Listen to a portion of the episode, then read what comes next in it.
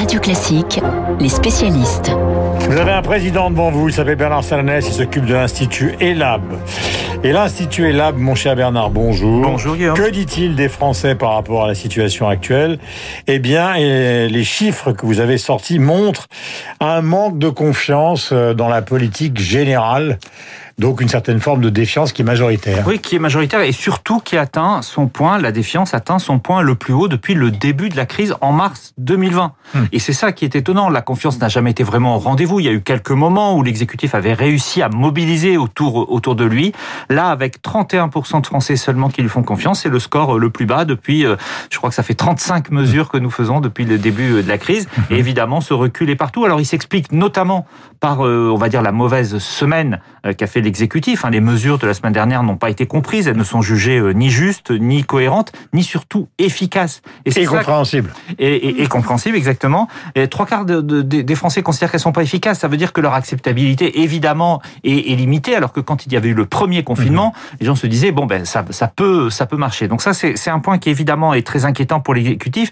Et d'ailleurs, a posteriori, les Français qui avaient plutôt accueilli, et on les comprend euh, avec bienveillance, la décision du, du président Macron fin janvier de ne pas reconfiner, aujourd'hui considère qu'il a eu tort et qu'il que l'exécutif. C'est ça qui est intéressant, moi, qui m'a passionné dans votre sondage, c'est que vous avez tout un secteur de la population et notamment les jeunes mhm. qui disent il y en a marre, mhm. on est dans une sorte de dictature sanitaire, etc.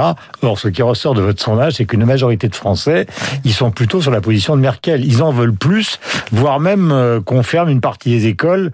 Euh, parle pas des écoles élémentaires, mais en tout cas les lycées et les collèges. Dans, dans cet arbitrage, hein, parce qu'on dit souvent, euh, on entend un tel et un tel, les chiffres parlent. On a un Français sur deux qui considère que l'exécutif ne prend pas assez de précautions et on a 22% qui considèrent qu'il prend trop de précautions. Mmh. Même chez les jeunes, d'ailleurs, Guillaume, où la proportion évidemment de ceux qui voudraient plus de, de, de, liberté est plus forte, on a quand même une majorité, une majorité relative. 43% des, des, jeunes considèrent qu'il faut prendre plus de, de précautions. Donc oui, c'est effectivement un moment compliqué pour l'exécutif qui a besoin de retrouver la confiance s'il veut annoncer de nouvelles, de nouvelles mesures et notamment des nouvelles mesures euh, restrictives. Ah. Il devra convaincre notamment de, de leur efficacité. Alors avant qu'on passe à Xavier Bertrand, je voudrais signaler un aspect du sondage qui est important, c'est que les Français que vous avez interrogés, je rappelle que vous êtes le président d'ELAB, donc considère qu'il n'y en a pas beaucoup euh, qui croient qu'avant la fin de l'année, il se passera quelque chose qui mettra un terme définitif à la crise. C'est vrai. ils sont partis dans le long terme. ils sont partis dans le long terme. Un chiffre est, assez euh, angoissant et même un peu déprimant. une personne sur quatre considère qu'on ne retrouvera jamais une vie normale. 25% qu'on ne retrouvera pas une vie normale. Euh, un sur deux considère que ce sera en 2022 ou après. Et mhm. pourquoi? Parce qu'il y a un doute sur le fait que l'État va réussir à tenir sa promesse sur les vaccins. 7 mhm. Français sur 10 pensent que la promesse du président de la République ne sera pas tenue. Alors c'est un peu moins que la semaine dernière. On a l'impression quand même qu'il y a cette perception de montée en puissance. Pour autant, les, les déboires, et c'est le dernier point, les déboires du vaccin AstraZeneca ne font pas reculer l'adhésion à la vaccination. On a toujours plus d'un Français sur deux qui disent qu'il veut se faire, euh, se faire vacciner. La dernière question, elle concerne la candidature annoncée par Xavier Bertrand. Xavier Bertrand gaullisme social, Xavier Bertrand qui a été un bon ministre, Xavier Bertrand donc qui est président de région, mais Xavier Bertrand qui a à peu près le même charisme que Moïse en sortant des eaux.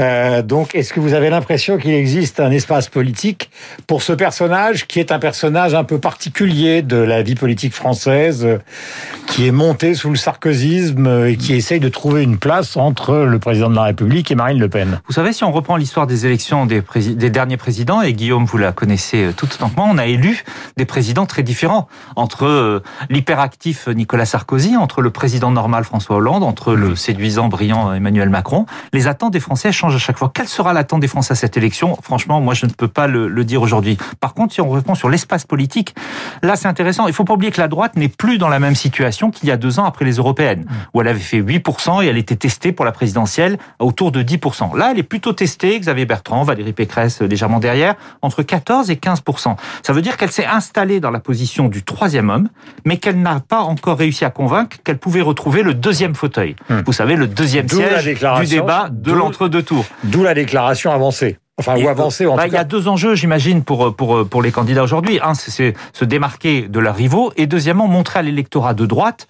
qu'ils peuvent justement retrouver le second tour. Sinon, l'électorat de droite va être vite aspiré entre deux forces. Une partie de ceux qui diront, bah, de toute façon, autant aller voter Marine Le Pen, ou d'autres qui diront, autant aller voter Emmanuel Macron dès le premier tour. Donc pour la droite, il faut fixer son électorat en lui permettant d'avoir cette perspective de revenir au centre du jeu. Nous étions avec euh, Bernard Salanès, donc euh, président des Labs, à qui le FFP2 2022 va extraordinairement bien. Un mot, Dimitri, sur ce canal de Suez qui est embouteillé, il faut le dire ce matin.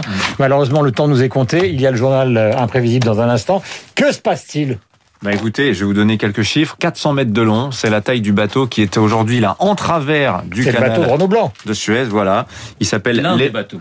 l'Ever Given, 220 000 tonnes. Il est chargé pratiquement euh, à plein et euh, un vent de sable, hein, de, euh, de, un vent du désert, a blo- a visiblement bloqué la vue du, du, du commandant qui n'a pas vu la butée, la, la, la, la rive du Mhm. canal. Il s'est enferré, il est bloqué en travers, ça perturbe considérablement la circulation.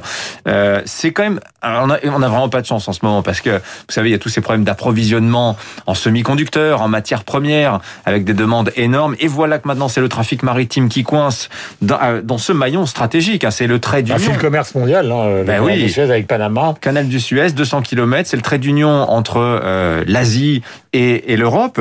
Euh, vous avez 12% du commerce mondial qui passe par là, 10% du commerce maritime, euh, 8% du gaz naturel liquéfié, énormément de quantités de pétrole. C'est 30% des capacités mondiales de cargo qui passent par le canal de Suez.